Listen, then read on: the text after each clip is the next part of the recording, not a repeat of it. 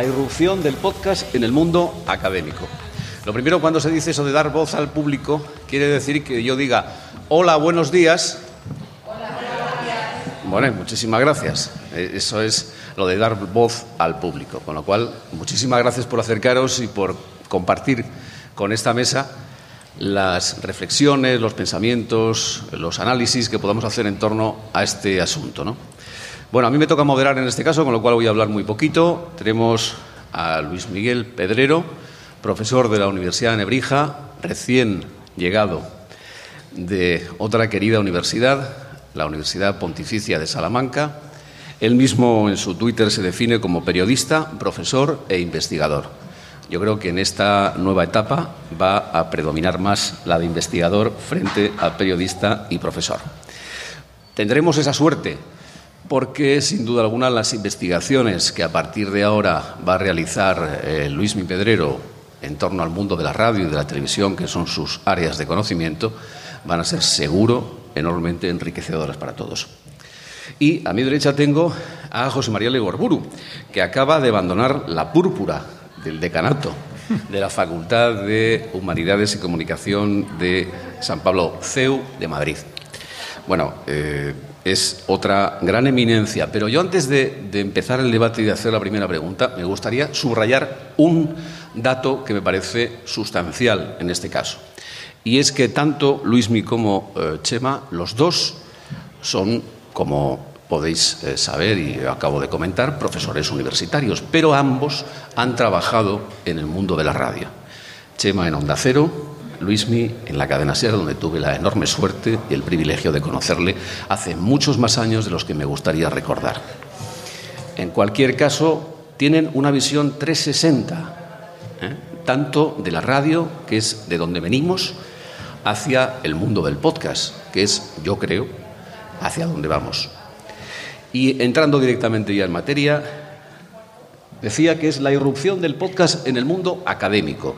Y es una afirmación, es decir, se parte de una afirmación, la irrupción del podcast en el mundo académico. Luismi, ¿es verdad? Pues sí, buenos días a todos. Sí, claro que es verdad, pero como estamos viendo desde hoy mismo y desde que estas jornadas fueron adquiriendo la suficiente importancia como para darle al podcast la entidad que hoy tiene, eh, el podcast es una realidad no en la universidad, sino en, la industria, es una realidad en, el menú de consumo de audio y sobre todo es una novedad que va a permitir, como tú ahora mismo apuntabas, que el pasado en términos de, em, oferta de audio que, que había ostentado la radio hasta que surgió Internet tenga un heredero y un eh, camino de, progresión y innovación que es el podcast. Realmente el podcast no en la academia, sino el podcast en nuestro entorno cotidiano, en la industria y en la producción, va a ser sin duda eh, el elemento que canalice la creatividad y la producción y la comercialización en torno al audio. Gracias. Chema. Bueno, ¿ha irrumpido yo creo que está irrumpiendo, que no es lo mismo. ¿no? Yo creo que en la sociedad, desde luego, es una realidad y lo estamos viendo en estas jornadas tranquilamente. Y también estamos viendo como en la universidad, que siempre va un poquito más despacio, va haciendo lo suyo. De hecho, la presencia de profesores universitarios o de estudiantes universitarios en la jornada es mayor, hoy mismo, es un reflejo, uno más y también está mm, irrumpiendo en los planes de estudio. Y esto es una cosa que, luego podremos hablar, como el podcast ya va a ser una asignatura. No solamente se habla de podcast dentro de otras asignaturas tradicionales, como ha podido ser hasta ahora las de radio, producción sonora, etcétera, sino que de pronto, ya en breve, como te digo, luego podremos hablar con más tranquilidad de ello y comentárselo a todos.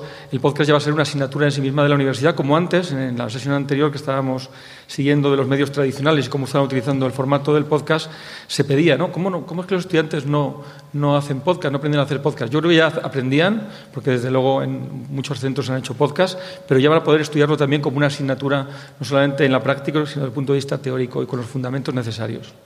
Claro, los estudiantes llegan a la universidad, corregidme si me equivoco, en torno a los 18 años, haber terminado el bachiller, ¿no? 18, 19 años. Y hay otra realidad de la que partimos, y es que los chavales mm, a esas edades, incluso inferiores, 15, 16, 17 años, no escuchan la radio. Es decir, la radio para ellos ha quedado anticuada muy probablemente y queda obsoleta como medio. Sin embargo, algunos de ellos sí que se acercan al mundo del audio pero tal vez hasta incluso por casualidad.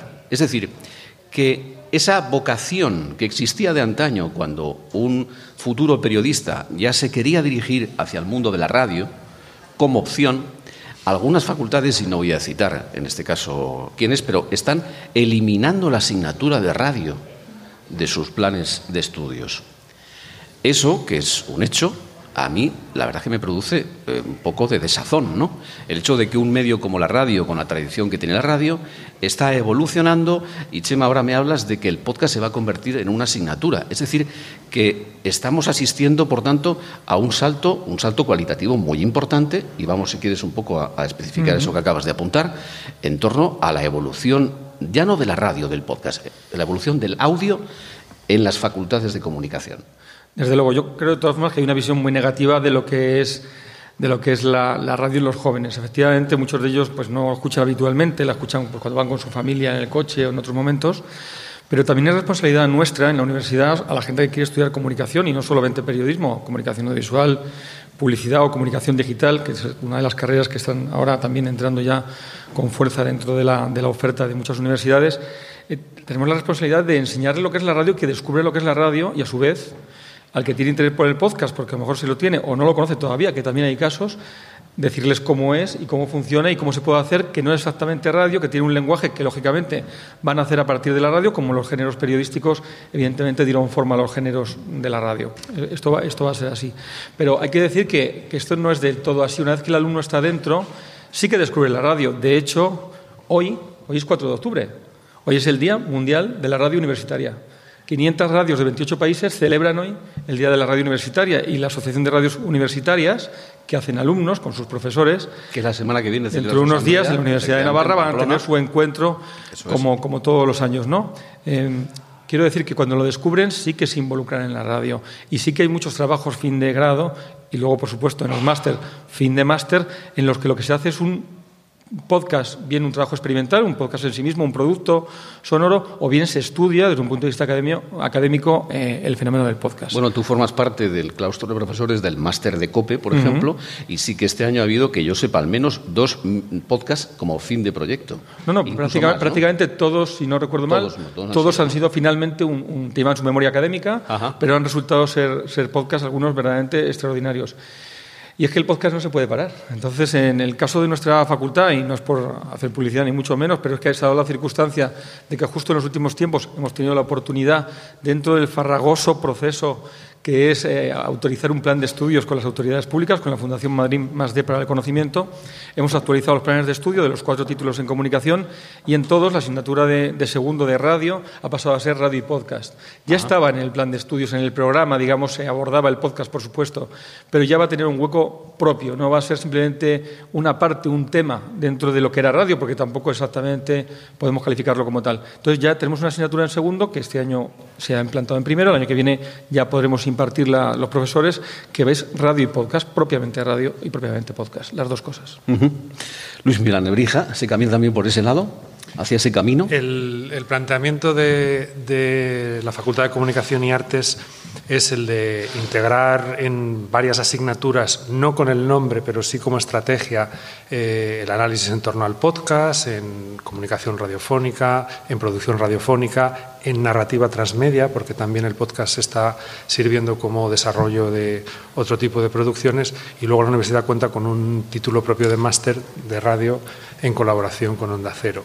No obstante, yo creo que el el mayor potencial que presenta el podcast en el aula, no, por circunscribirlo necesariamente a la, universidad, sino porque, como tú bien decías, los alumnos llegan con 18 años y en el momento en el que llegan son fruto de la circunstancia que viven. ¿no? A mí me parece que antes de, pensar en si escuchan o no escuchan radio, habría que pensar en de dónde venimos, que era una pregunta, digamos, que podía servir como punto de partida a la charla. ¿no? Claro, eh, en España en 15 años hemos pasado de que uno de cada cuatro hogares tenía acceso a Internet a que tres de cada cuatro pueden consumir directamente em, pues, contenidos a través de dispositivos eh, fijos y móviles. Hay un 98% de la población que tiene smartphone y que puede consumir eh, cualquier tipo de contenidos. Y entonces el concepto de radio, ahora lo decía Chema, que durante muchos años estaba ligado al del consumo de la familia en el hogar, más en movilidad, en el coche, que, en dispositivos, que en, que en receptores fijos, claro, esta es una realidad que ya no viven necesariamente los jóvenes, a quienes el, teléfono y la pantalla les absorben cada vez desde más pequeños, falta una cultura de, atender al oído. Y yo creo que el podcast está empezando a, representar una alternativa a esos famosos recursos audiovisuales que siempre eran audiovisuales, poco audio y sí muy visuales, el vídeo, en fin, en el aula. Y el trabajo que poco a poco se empieza a hacer antes de llegar a la universidad va a conducir a que muchos alumnos que ahora no conocen el podcast, los universitarios, al llegar, pero que poco a poco vengan con ese producto no solo conocido, sino reconocido, no solo como eh, algo que está ahí, sino que han escuchado, han probado, incluso han empezado a hacer. Y hay em, em, experiencias de maestros que integran poco a poco el podcast en primaria, en secundaria, en bachillerato, y de la misma manera que YouTube hoy para cualquier eh, universitario es una plataforma no solo común, sino incluso que tiene más consumo que la propia televisión, diría que el podcast, gracias a este entorno del que empiezan a venir, va a, representar mayor presencia en su menú de ocio. Claro, decías, Luismi, que cuando vienen no conocen el podcast. Claro, y hay una situación en la que yo creo que, mm, a lo mejor voy a decir algo políticamente incorrecto, ¿no? pero hay una especie de divinización del podcast a la que sigue una ansiedad, ansiedad porque crezca, Lógicamente hay muchos agentes interesados en que el podcast crezca y es absolutamente lícito, por supuesto, no podemos pensar de otra forma, pero quiero decir, hay ansiedad de encuestas, hay ansiedad de datos, hay ansiedad de confirmación de que esto está creciendo exponencialmente y que esto va a crecer y va a eclosionar en un momento mm, cercano en el tiempo.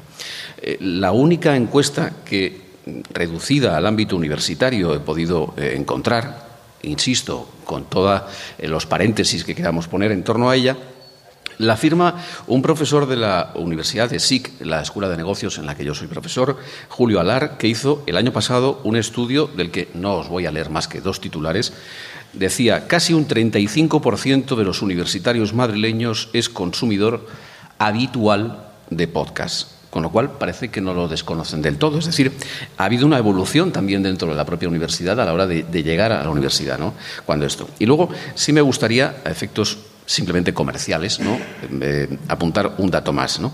El 61,5% de los universitarios madrileños confiesa que adelantan la publicidad cuando está introducida en el podcast. Pre-roll, mid-roll, o sea, la adelantan. Y solamente un 7,7% la escuchan.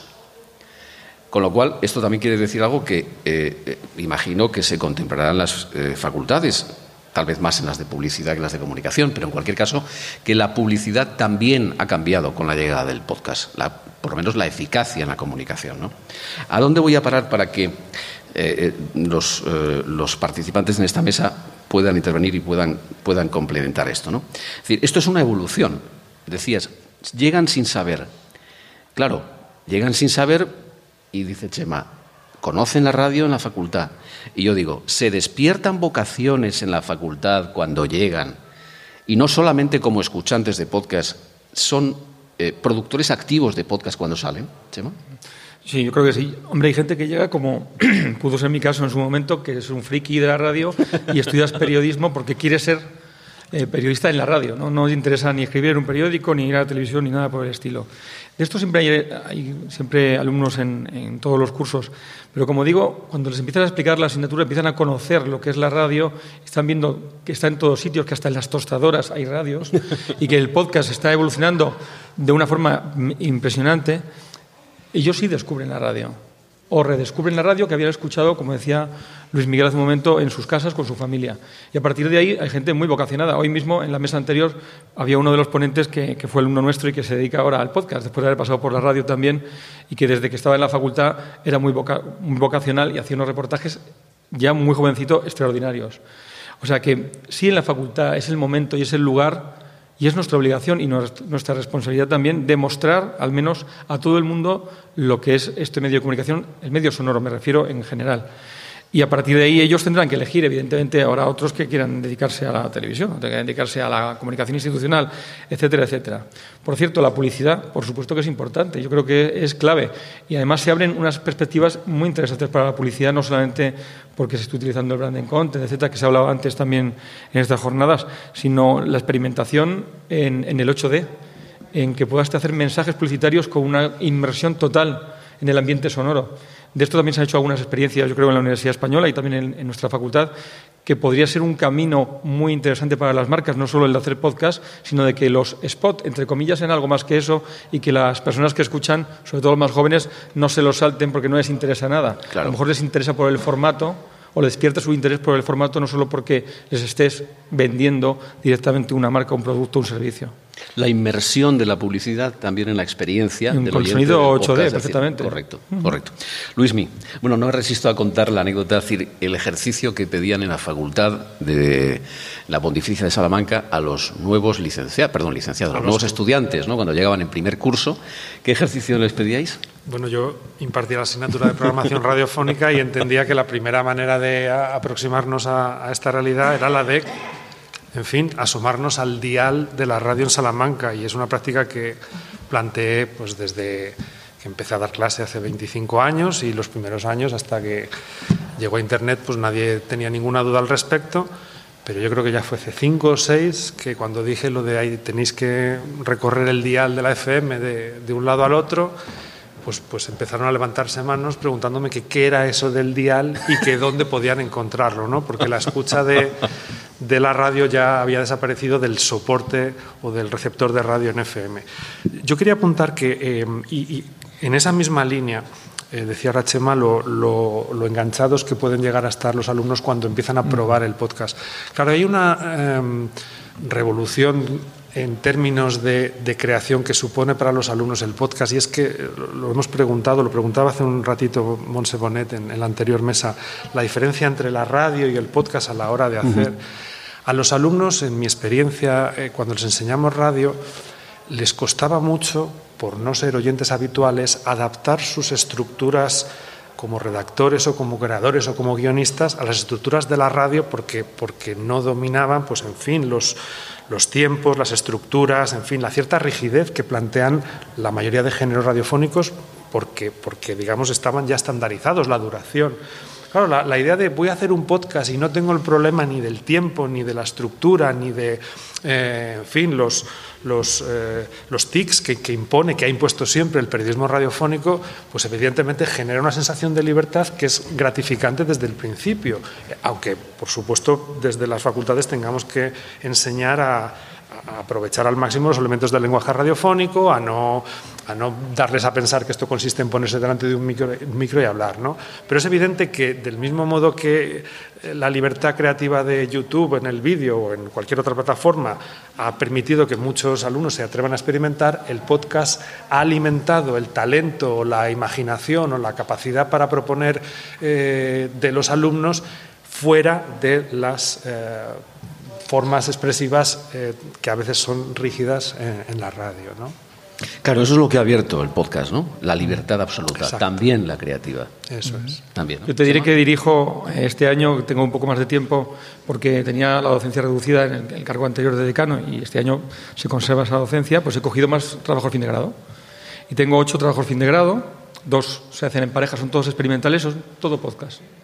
Pero os hay desde de historia, hasta uno más bien un magazine de moda y belleza, eh, pasando por uno en el que van a adaptar eh, con ficción los textos de canciones de Rosalía, que además están por aquí colaborando hoy en las jornadas porque son súper fan del podcast y esos dos alumnos están trabajando en eso. O sea, la variedad y las diferencias entre los contenidos son increíbles, dispares totalmente desde entre comillas, adaptar un magazine al formato podcast hasta hacer una ficción directamente de cero de una canción y con la música de esta, de esta cantante que está tan en boga ahora mismo. ¿no? O sea, juegan, juegan con todo. Y es una forma también no solo de aprender para ellos, eh, sino de investigar para ellos y para toda la comunidad que estamos trabajando en la, en la facultad en estos temas. Apuntas un tema que me parece fundamental y en el que me gustaría dedicar, al que me gustaría dedicar unos minutos, y es el tema efectivamente de que están trabajando en podcast los jóvenes en la facultad. Claro, la evolución del periodismo, de la profesión, del oficio, como queréis llamarlo, nos ha llevado a que hasta ahora era primordialmente una profesión de trabajador por cuenta ajena, y el futuro parece que se plantea que cada vez va a ser más una, una profesión de trabajador por cuenta propia. Quiero decir, el podcast es una salida como tal, una salida que puede monetizarse y una salida que tal vez ahora todavía, con algunas excepciones, no es habitual, pero sí que en el futuro la tendencia, efectivamente, cuando eclosione el podcast, se va a convertir en una fuente también de ingresos y de negocio. Quiero decir, ¿las facultades preparan a los chavales para perder el miedo al emprendimiento, Luismi?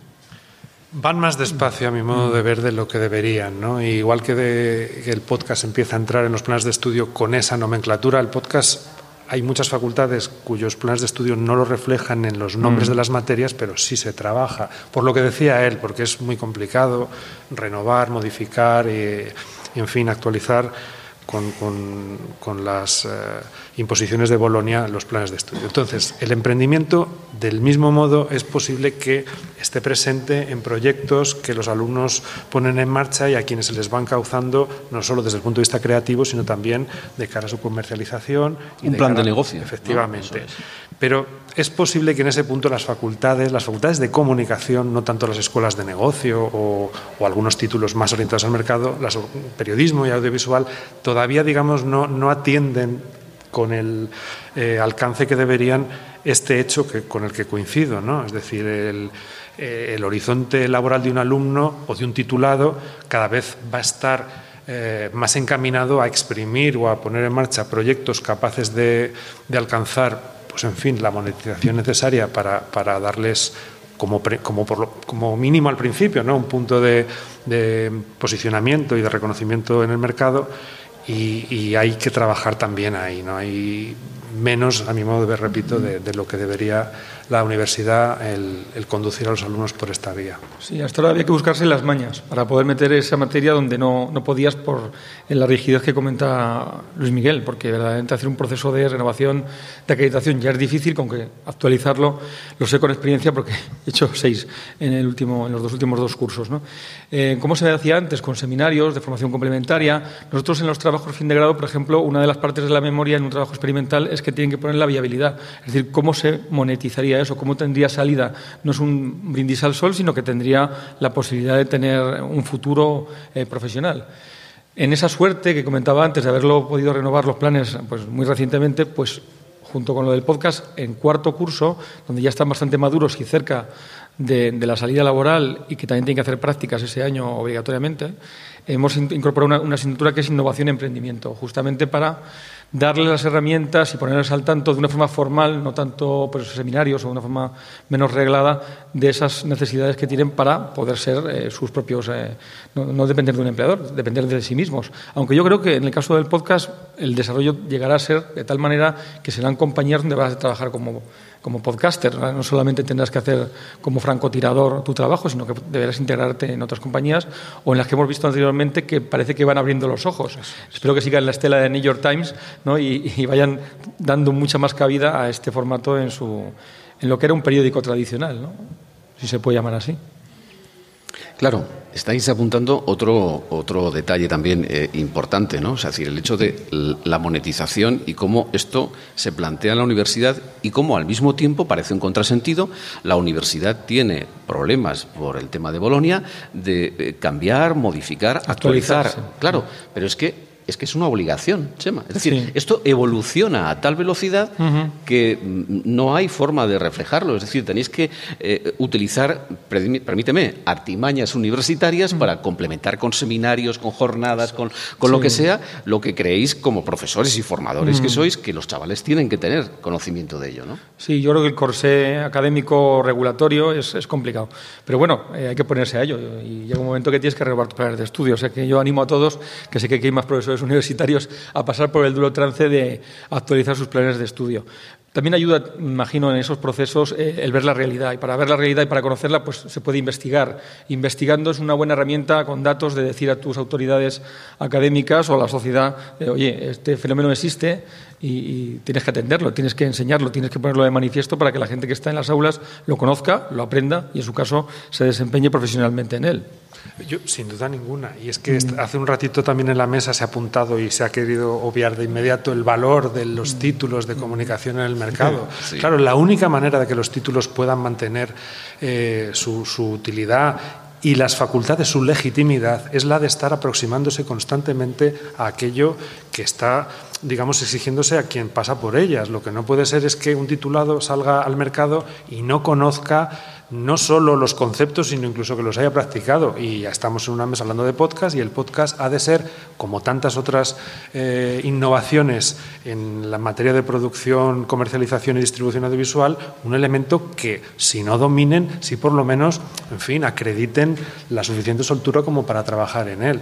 Y esto que estamos viendo también hoy aquí, de cada vez más agregadores o cada vez más proveedores necesitados de gente que pueda, eh, en fin, sugerir su propia producción, es una demostración de que si las facultades no ayudamos a esto, cualquiera con una habilidad, que la hay, hay gente con habilidad, con talento y con incluso... Eh, disciplina para el autoaprendizaje, eh, pues, pues podrá a lo mejor en un momento dado ponerse por delante y se nos acaba a todos la función o el cometido que queremos mantener. Yo decía que antes eh, podría parecer que era una asignatura pendiente del podcast de la universidad y lo está siendo cada vez menos. Y hablando de la investigación, yo vengo recientemente y algunos compañeros que están por aquí, sí, Tony Sella, Monse Bonera, han estado también presentando sus trabajos en un congreso internacional, la sexta, la sexta, el sexto encuentro de, la sección de radio de CREA, que es radio, pero que está abierta a todo el ámbito sonoro, que ha sido en Siena, en Italia, hace dos semanas escasamente. Asociación para la Investigación eh, de la Comunicación. Y la enseñanza de la, comunicación en toda Europa. Entonces hemos estado, del derecho, en este, en este evento.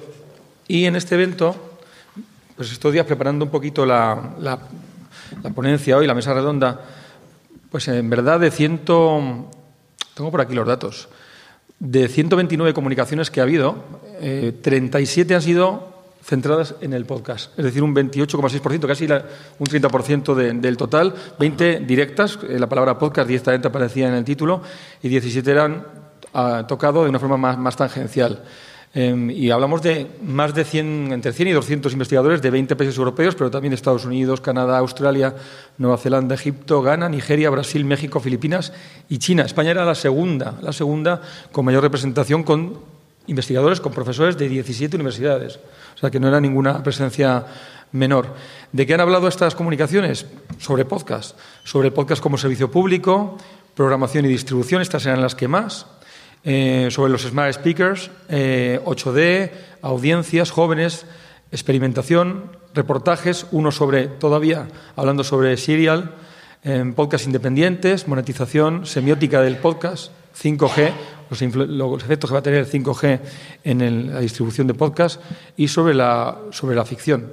Bueno, hoy en día no hay un radio project como en 1937 en la Universidad de Columbia con Paul Lazarsfeld todavía, pero creo que es una, mm, una, producción y una investigación bastante amplia, bastante en auge, que cada vez que hay una cita de la sección de radio de CREA se puede apreciar claramente de que el podcast va ganando territorio dentro de lo que es la comunicación sonora, que tampoco hay que complicarse tanto la vida. La comunicación sonora engloba muchas cosas y más que han de venir. Estamos hablando del audiolibro, que cada día tiene más influencia también y más importancia y que tiene que mejorar mucho. Eh, sin investigación, desde luego, no puede haber una enseñanza. Sin investigación no puedes justificar tampoco claramente por qué es importante el podcast.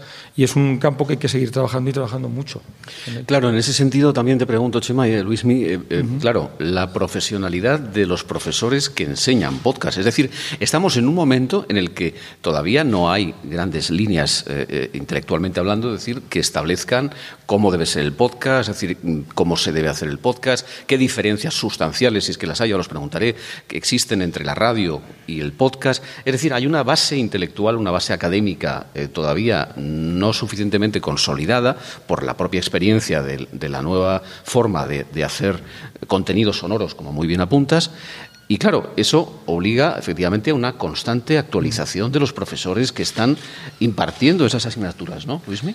Por supuesto. por eso estáis aquí, por ejemplo. porque estáis, y... cuando yo a ello les dije, bueno, quedamos allí, ¿os parece media hora antes? No, no, si vamos a estar desde el comienzo porque a mí me interesan mucho, me dijeron los dos, las ponencias del Podcast Days. Claro, estamos todos aprendiendo. Pero es, es lo que comentábamos antes de la responsabilidad consustancial a quienes formamos para que de verdad respondan a las exigencias que se les van a pedir. ¿no? Y el encuentro del que hablaba Chema eh, es, es, un ejemplo paradigmático, ¿no? porque el Radio Research son sobre todo académicos que se reúnen, aunque también puedan tener la presencia de, profesionales. Hombre, eh, hace mucho que eh, en, materia audiovisual la universidad y las facultades de comunicación van detrás de la realidad tratando de entenderla. ¿no? Yo, yo, me acuerdo que a los alumnos siempre les digo, cuando me preguntan, ¿dónde está el manual de la materia de programación televisiva, programación radiofónica, producción? Hombre, los manuales son en realidad reflejo del estudio que a posteriori se realiza sobre justamente fenómenos en constante eh, evolución. ¿no? Em, el, objetivo de quienes investigamos o quienes tratamos de que lo que enseñamos esté muy cerca de lo que, de lo que está teniendo lugar en la profesión es justamente ese, el de darle una cierta perspectiva a lo que sucede, darle al alumno claves que abajo del todo no pueden entender para que su proceso de aprendizaje no se limite solo a lo técnico o a lo creativo sin, sin, sin ese contexto sobre el que pueda edificar mejor cualquier propuesta. ¿no? Entonces, eh, ¿Hay una producción sobre bibliográfica o académica o científica sobre el podcast? En realidad, cada vez más, porque cada vez hay más aproximaciones de todo tipo que reflejan, por un lado, que el producto, que el fenómeno ya no es solo algo emergente, sino que está ahí, que desde el punto de vista de la creación, del mercado, del alcance, ya, tiene muchos números para, para necesitar esas miradas, y sobre todo porque eh, creemos que desde el punto de vista académico hay mucho caudal sobre el que trabajar. A lo mejor ahora es una asignatura y con el tiempo serán diferentes asignaturas en diferentes materias. El podcast tiene un tratamiento en comunicación audiovisual pensando en crear el guion, en producir, tiene otro tratamiento en publicidad o en marketing porque es una herramienta para llevar las marcas al público, puede tener otro tratamiento desde el punto de vista periodístico, como acabamos de ver, porque es una narrativa distinta a la tradicional y Todas esas aportaciones o aproximaciones constituyen la base sobre la que poco a poco se va a levantar un caudal académico. y ahí hay una producción aquí en España eh, importante. Yo me tomo la libertad de traerme algunos ejemplares de libros. No, están todos, no están todos. ¿Qué peso se ha traído encima Chema de Gorburu? No. eso es lo primero, porque eso pesa. ¿eh? Es que el conocimiento pesa. El pesa, sí, el conocimiento pesa. Bueno, he traído cuatro ejemplos, que hay otros, por supuesto, y si hablamos de artículos muy, muy recientes, pues precisamente de los profesores Sellas y Bonet, eh, muy interesante sobre, además un concepto muy interesante como es eh, la programación de flujo y de stock y demás. Pero bueno, eh, el pionero, justamente el profesor Sellas, con, fue el precursor con el podcasting, la revolución sonora, la evolución, la revolución sonora. Otro ejemplo de José Ignacio Gallego, que lo tenemos aquí también, sobre podcast, un libro que publicó la editorial de la Universidad. Su, tesis doctoral, nada menos. Que no es un trabajo pequeño. No todos han surgido de la universidad, aunque vinculado de alguna forma también, y es el de Fran Zuzquiza, del gran cuaderno Creo que tiene algo que ver con Jess Wickas, me parece a mí. Nada, por aquí ha salido hace un momento, yo creo.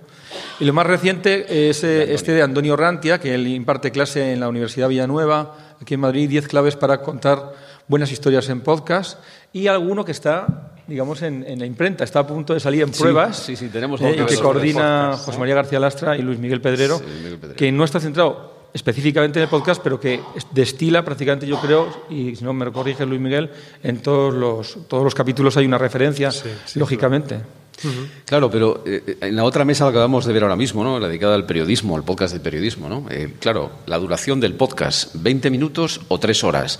Eh, Dani Rovira charlando con Alex Fidalgo en lo que tú digas, 3 horas de conversación. O si no, los podcasts, por ejemplo, del diario.es, dedicados al caso Cifuentes, 20 minutitos. eso todavía está por delimitar. Cuando un estudiante os dice, ¿yo qué hago? ¿Cuánto hago? Está muy bien citar todos los libros y probablemente cada uno de esos libros tenga una teoría diferente en torno a la duración de, óptima de un podcast, mm. ¿no? ¿Qué se enseña? ¿Qué se dice? Es que venimos de la rigidez de la radio, ¿no? Yo lo que me enseñaron es eh, que tiene que estar todo, si a la hora en punto tiene que hacer un boletín, tiene que estar todo listo para hacer el boletín. Esto, esto eh, se rompe en pedazos. En, una investigación que justamente tuve la oportunidad de presentar en Siena, que es sobre Cuonda y sobre Podium, centrado en el caso del reportaje, Tanto María Jesús Espinosa de los Monteros, que es la directora de Podium Podcast, como Ángel Jiménez de Luis, que es el CEO de Cuonda, eh, en, la entrevista que mantuvimos con ellos en profundidad, los dos dicen lo mismo, la, duración no es importante. Lo más que llega a decir eh, Ángel Jiménez de Luis es que, hombre, en una serie de un reportaje seriado, que deberían tener más o menos la misma duración todos los episodios. Lo sugiere porque luego en Cuonda, si entras en Boxcamp, ves que no todos duran lo mismo, o las tres muertes de mi padre, que premio Ondas, no, duran lo mismo. No hay, un, no hay un criterio, no hay ahora mismo un, em, un acuerdo en, cuánto tienen que durar. Lo que hacen referencia tanto María Jesús como Ángeles em, tienen que durar, digamos, mientras hay pulso en la narración de ese episodio de, ese podcast, o si es un podcast único, lo que tenga que durar. Eh, haciendo la media salían 26, en el caso del reportaje salían 26 minutos de media. Vendría a ser en todos los reportajes que ahora mismo tienen estas dos plataformas o que ofrecen a su público. Pero y en número de entregas eran seis. Depende, depende, Yo creo que no ahora mismo no hay un consenso, pero a lo mejor tampoco tiene que haberlo, porque realmente el tiempo no, te, no, estás maniatado por él. pero yo creo que hay una clave, lo, explicaba antes Diego en, de ABC en, en, la mesa anterior, y también lo menciona Iñeque Gabilondo en el prólogo del, del, libro sobre la transición digital de la radio, y es que el, el podcast representa muy bien esa diferencia que siempre ha existido entre quienes hacen la radio de si el oyente oye o escucha. Y el podcast es un producto que en principio está pensado para escuchar, para mantener la atención. ¿Cuánto mantenemos la atención? Pues habrá quien sea capaz de estar mm, tres horas concentrado en lo que escucha y habrá quien prefiera 20 minutos de, intensidad y luego eh, ir a otra cosa. ¿no? Evidentemente, la concentración a raíz de los impulsos que constantemente recibimos en, el móvil o en los dispositivos conectados a Internet se está rebajando. Es más difícil retener la atención exclusiva en un solo contenido. ¿no? Mm. Lo que no quita para que algún contenido de algún producto de una hora, dos horas, pues, pues pueda ser perfectamente escuchado. Yo creo que lo que nos está costando a quienes venimos del pasado de los medios tradicionales y de las parrillas de programación que limitaban de una forma, eh, pues eso, cerrada a los géneros a tal o cual duración, lo que nos está costando es entender que el tiempo no es una variable que tenga que venir del creador, sino que viene del usuario. El usuario decide qué tiempo le dedica. El creador puede poner tres horas y el usuario puede decidir, ahora escucho una, luego otra y luego otra, o luego veinte, o, o tres capítulos seguidos como en las plataformas de vídeo. Y es este el, nuevo escenario sobre el que se están sentando las bases de un nuevo modo de consumir que, repito, hace falta que, que se asiente para que se nos borren estas dudas, porque diría que con el tiempo ¿Y por qué no preguntamos y cuándo se escucha? Nadie pregunta, ¿y por el podcast cuándo hay que escucharlo? ¿Por la mañana, por la tarde? Esa pregunta no tiene lugar. ¿Y por qué la de la duración sí? Si en el fondo lo que interesa es que tú mantengas la atención y que cada uno decida cuál es ese umbral, ¿no? Bueno, antes de dar voz al público, a mí me gustaría plantear eh, última, una última pregunta por mi parte para que se dé el protagonismo al público. ¿no? ¿El podcast representa la disrupción de la radio? ¿Y eso es lo que estudiáis o enseñáis, mejor dicho, en las facultades? Una buena pregunta. ¿eh? bueno, sí, bueno, es una disrupción, evidentemente, no es un cambio radical. Pero fíjate, en, el podcast también está encontrando la radio una vía más de distribución de su señal, lo que se llama el podcast reciclado, que muchas personas de la comunidad podcaster dicen que no es podcast. Bueno, pues si no hay consenso en el tiempo, figúrate en la definición. tiene más audiencia. Claro, tiene más audiencia y además si vemos el elenco de los que hay, que sabemos que no son la mejor forma de medir lo posible, pero los que son más escuchados, de hecho, son generados en, términos generales, o la mayor parte de ellos, por la industria habitual de la, de la radio, que simplemente lo oyes lo oyes a otra hora. Entonces, eh, yo creo que por un lado es una vía muy interesante para poder escuchar, eh, para que la radio pueda distribuir su producto así y hacerlo de una forma también distinta. Una de las cuestiones que se hablan justo en el libro que está a punto de salir y que hemos trabajado la profesora Aurora García González de la Universidad de Vigo, eh, José Vicente Dorado, que es responsable de programación de la cadena SER y yo, es el fenómeno de estos programas que se van a emitir en la parrilla, pero en un horario intempestivo, por decirlo de alguna forma, ¿no? pero que no tiene importancia para la cadena ser eso, sino porque sabe que en agregadores, en su aplicación, en YouTube, lo va a escuchar y lo va a ver. No solamente escuchar, va a ver mucha gente. Bueno, la vida moderna, eh, nadie, sabe, nada, etcétera, etcétera. O también Onda Cero, que lo, ha empezado a experimentar con surtido de ibéricos, que también se imita una hora imposible el sábado. Eh, bueno, una hora como sería la de Goma Espuma en nuestros tiempos, ¿no? Pero que hoy en día pues no tiene tanto sentido esperarse a oírlo. Radio Carlitos Deluxe, de Carlos Carlitos Deluxe en el caso de COPE, ¿no? Eh, lo que es un concepto que hemos denominado, no sé si tiene, si tiene sentido o no, como programación inversa, ¿no? que está como al revés. yo lo pongo en una hora muy mala porque sé que lo van a ver por otro lado, lo van a escuchar por otro lado y me va a sumar audiencia muy alta sin ser por mi canal tradicional de la FM o lo que queda de la onda media. No, no, me van a escuchar por, por los agregadores, fundamentalmente. Bueno, pues es, yo creo que otra oportunidad para la radio tradicional de tener un futuro de no desaparecer porque el podcast la, raya, la, la arrasa, la arrolla, no, sino que hay otra opción, que no es que te arrollen, sino que te sumes. Y en eso la radio lleva toda la vida adaptándose a lo que cambia. Y, gracias a eso ha, vivido. Y gracias a eso ahora está subiendo en el primer trimestre de este año un dos y pico por ciento cuando los demás medios, salvo lo que es Internet en su conjunto o la publicidad exterior o la publicidad en los cines, está creciendo. Es decir, la radio siempre está muy atenta y es mi experiencia de cuando he trabajado en Onda Cero, estamos, hemos estado muy atentos a cómo estaba cambiando la sociedad, cómo cambiaban las personas, para que no se escapara nada, porque si no, no sobreviviríamos. Y la costumbre ha quedado asentada. Y yo creo que ha encontrado en Internet una vía fenomenal de adaptación a una nueva forma de distribuir, en vez de enfrentarte a ella como otros medios de comunicación, no querer entrar, digamos, por el aro y le está llevando a una situación muy delicada. En nuestro caso, pues la verdad que ha sido una comodidad nueva. Claro, la primera reacción ante Internet fue obviarla, la segunda fue temerla y la tercera es aliarse. yo, yo, ocurrió con la prensa, cuando la, llega a la radio y empieza a dar noticias, la prensa la odia y quiere intentar quitársela de en medio. Luego ya se dio cuenta que podía podíamos eh, subsistir tranquilamente en los dos medios. ¿no? Disrupción sí, disrupción no. Sí, no, estoy completamente de acuerdo, pero aunque sea muy obvio, yo creo que la disrupción no es la del podcast frente a la radio, es la de Internet frente a los medios. ¿no? Mm. Realmente la televisión está en la misma situación. Hoy día cualquier plataforma eh, de vídeo bajo demanda, la propia YouTube, empiezan a convertirse en las preferencias iniciales de muchos usuarios que o no se asoman a la programación televisiva o lo hacen de mucho en mucho. ¿no? La media de audiencia de las televisiones lineales está ya en cincuenta y pico años y eso significa que con el tiempo y por una cuestión elemental el consumo va a estar ligado a este tipo de opciones. La radio, como muy bien ha dicho Chema, tiene que aprovechar ese consumo a la carta distribuyéndose en cada vez y ramificándose por cada vez más destinos y lo que sí creo que debería trabajar con mayor mm, convicción es el hacerse visible en estos nuevos dispositivos, no de una en una. Es increíble que a fecha de hoy hasta las televisiones comerciales en España hayan aunado esfuerzos para crear una plataforma común de acceso a todos sus contenidos y en la radio estemos todavía con una app de la SER, con una app de la COPE, con una app de Onda Cero. Ni siquiera los grupos tienen una app para sus propias programaciones, cosa que es contradictoria porque exigen que el usuario se baje, yo no sé cuántas, 37 aplicaciones para poder escuchar la radio. Este tipo de, planteamientos a mí me parece que demuestran o, no demuestran que la radio crea en su propio, crea o sea, que apueste por su propio producto. ¿no? Y hace un momento, eh, en, la, en, la, mesa anterior, la directora de Spotify ha planteado con total tranquilidad que se proponen ser los líderes en el consumo de audio porque tienen 232 millones de, de usuarios, 114 de los cuales pagan por ello y al final lo que Spotify ha logrado es estar en todos los terminales móviles y cuando alguien hace así con un dedito tiene todo el, todo el producto que quiera, sea música, sea podcast nativo o sea podcast radiofónico.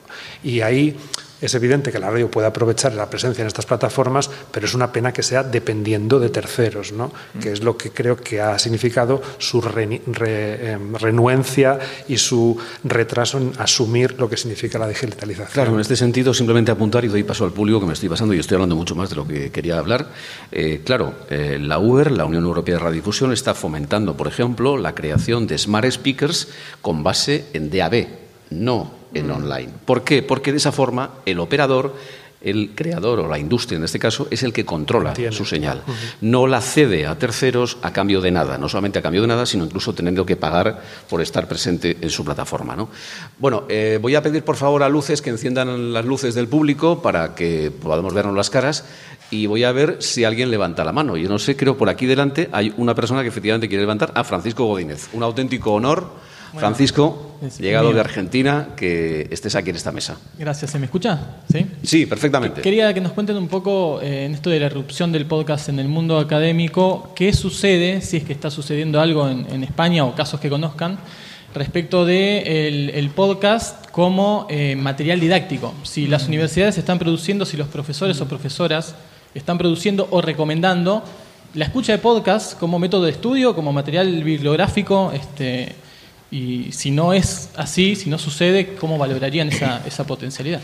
Sí, es que hemos hablado todo el rato del podcast relacionado con el mundo de la comunicación, pero la mayor producción que, científica, desde luego, que está produciéndose ahora mismo es sobre el uso del podcast como herramienta de formación en, miles de disciplinas, particularmente en la, educativa, la formación de profesores, etcétera, etcétera.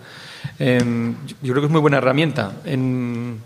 Pues tenemos que evolucionar como en todo. Igual que estamos empleando otros métodos para dar clase y utilizamos medios audiovisuales y utilizamos otro tipo de herramientas y los portales virtuales y todo lo que ponemos ahí, pues lo tendremos que utilizar. Hasta ahora se está utilizando poco. Hay una experiencia que se llama Cortes y Totales, que es una experiencia audiovisual, no tanto un podcast, es un vídeo, que habla de radio y televisión dando conceptos, pues como lo que es un corte o es un total, eh, en pequeñas píldoras, con ejemplos, en el que hablan muy poquito los profesores, también aparecen los alumnos. Es una experiencia que se está haciendo en nuestra facultad y que está teniendo mucho éxito por dos profesores de la asignatura de periodismo en radio y televisión, que es Mario Alcudia y Esther Cervera como digo, son pequeñas píldoras, unas series en las que los principales conceptos de la información en radio y televisión son abordados de una forma muy sencilla y que el alumno puede aprender muy fácilmente viéndolo. No es podcast, en este caso sería vídeo, porque esa disciplina es así, pero nos tenemos que poner manos a la obra. Yo, desde luego, me voy a aprovechar ahora que vuelvo a la labor puramente docente investigadora para, para coger ese, ese testigo y ponerme en marcha. ¿Alguna pregunta más? Ahí, por ahí. Muy bien. Subimos el, en esto, la que más curra es la que lleva el micrófono. Ana. Muchas gracias. ¿eh? Semana. Ah, Ana. Muchísimas gracias, Ana. Hola, buenos días. Buenos días. Eh, siempre me surge la duda de si se contempla o si ya se está haciendo el tema de las propias clases que se graben y se, luego se, se suban a un portal de cada universidad o de tal porque así creo que, ayudaría a que los alumnos eh, durante la clase estén pues más escuchando, atendiendo, que más eh, corriendo, tomando apuntes, tal, y que luego cuando lleguen a casa, si alguna cosa se les ha pasado, no han entendido bien, puedan tener ese respaldo atrás, volver a escuchar la clase otra vez, eh, parar, volver atrás, para adelante. ¿Eso se contempla o, se, o tiene alguna pega por, por algo no se hace? a ver, habrá casos, habrá casos y casos, claro. Luego habrá gente que a lo mejor no ha podido ir a clase por, por cosas justificadas y que diga, en vez de pedir los apuntes a los compañeros, voy a entrar y voy a descargar el audio o, el vídeo, lo que sea, de, de la clase. ¿Eso cómo, cómo se ve? Yo, creo que aquí hay una diferencia entre las universidades que mantienen su, su, em, sistema docente basado en la presencialidad, en cuyo caso el, sentido de la, de la, clase es el de asistir, escuchar, participar, en fin. Y luego están aquellas otras que ya, están, que, ya apuestan por el modelo de formación online con este tipo de recursos, con vídeos previamente grabados, con audios previamente grabados, que efectivamente sirven para que cada alumno acceda a esos materiales cuando y como quiera y eh, aproveche eh, la escucha o el visionado como, como parte de su formación. Diría que no, no cabe el, combinar ambos porque le quitaría sentido a uno y porque además yo creo que hay una serie de, derechos que no, o, de eh, condicionantes legales que no, no, están en la posibilidad porque se incurriría, pues no sé, si aún aún que el profesor se haya grabado, bueno, pero ¿y el alumno que participa o que, en fin, no, no creo que esta sea una posibilidad fácilmente. Sí, sí, pero diría que, eso a lo mejor es, es, que el profesor pueda grabar y subir a la plataforma correspondiente de apoyo al alumno audios igual que ahora sube un artículo o sube un enlace a, cualquier documento. ¿no? Es posible que con el tiempo, lo que yo decía antes, que los maestros que empiezan a, asumir esa, el, potencial del podcast como recurso docente, eh, pues en fin, normalicen esta práctica. Allá al fondo me parece que hay otra otra pregunta. Ah, bueno, empezamos ahí. Yo os quería plantear si no estamos desaprovechando un poco un tema que sé que le preocupa a Gorka, que es la utilización de estas herramientas en la escuela, pero ya a nivel muy básico, ¿no? Porque mataríamos dos pájaros de un tiro, es decir, estaríamos utilizando unas herramientas que ayudarían evidentemente a la formación y por otro lado estamos haciéndoles ver a los chavales que existen estas herramientas, ¿no? Sí, hay mucha inquietud sobre eso. De hecho, mañana tengo una conocida, y creo que son más, van a venir aquí, son profesoras de, de infantil y primaria de la Comunidad de Madrid, de colegios de la Comunidad de Madrid, y justamente vienen a ver y aprender todo lo que puedan sobre podcast porque su intención, y están haciéndolo ya, es introducirlo en las clases con los más pequeñitos. Podcast y también radio. De hecho, eh, esta profesora ha conseguido también que Onda Madrid, que tiene un programa los sábados por la mañana, que es la radio del cole, vaya, vaya al colegio y con los más chiquitines hayan hecho también su experiencia. Pero aparte de lo que es la radio, digamos, de toda la vida y poner a los niños sentados en el micro y, demás, eh, ella está trabajando ya la posibilidad de utilizar el podcast en sus clases para formar a los alumnos y reforzar las clases propiamente dichas. No puedo dejar de citar un caso que de la verdad me produce especial estupor y es que M21, la emisora eh, de Madrid, se ha cerrado por orden del, nuevo ayuntamiento y M21 llevaba un autobús, el radiobús, un autobús de la MT, de la Empresa Municipal de Transportes de Madrid, por todos los colegios de la capital, haciendo radio en directo y en podcast. Lo dejo ahí simplemente. Antes del comentario, muy brevemente, por si a alguien le interesa después, hace ya un año empezamos un proyecto de innovación docente en la Facultad de Comunicación de la Autónoma de Barcelona sobre el uso del podcast con finalidades pedagógicas docentes. Ah, por si alguien después quiere, le comento un poco porque estamos empezando. Yo quería solo comentar una cosa, una presión que, ellos sienten cada día y nosotros también. Yo me negaría a crear una asignatura, de hecho me negué en su momento, a crear una asignatura cada vez que aparece una marca, una red social, etcétera, etcétera. Todo lo que es tecnología y comunicación es muy adanista. Es todo ahora nosotros, nosotros somos los primeros, nosotros hemos descubierto, como decía mi abuela, la sopa de ajo. En todo caso, lo que sí es cierto es que se pueden reformar los estudios de manera que se enseñe a los estudiantes, se les dé las herramientas para entender este mundo y separar muy, muy claramente lo que es una herramienta muy útil, que yo he visto en el podcast la posibilidad de que mis alumnos descubran que hay un mundo que es el audio, ah, que algunas veces descubren si tienen un compañero ciego. ¿De acuerdo? Entonces es descubrir nuevamente lo que ya sabíamos de base y ver de qué manera lo podemos, lo podemos adaptar esto básicamente. Gracias. Nada más. Es decir, pues ahí está. Pues tenemos, tenemos que dejarlo aquí. Yo pediría un aplauso para agradecer la presencia de Chema Legorburu y Luis Mi Muchas gracias por la atención a todos.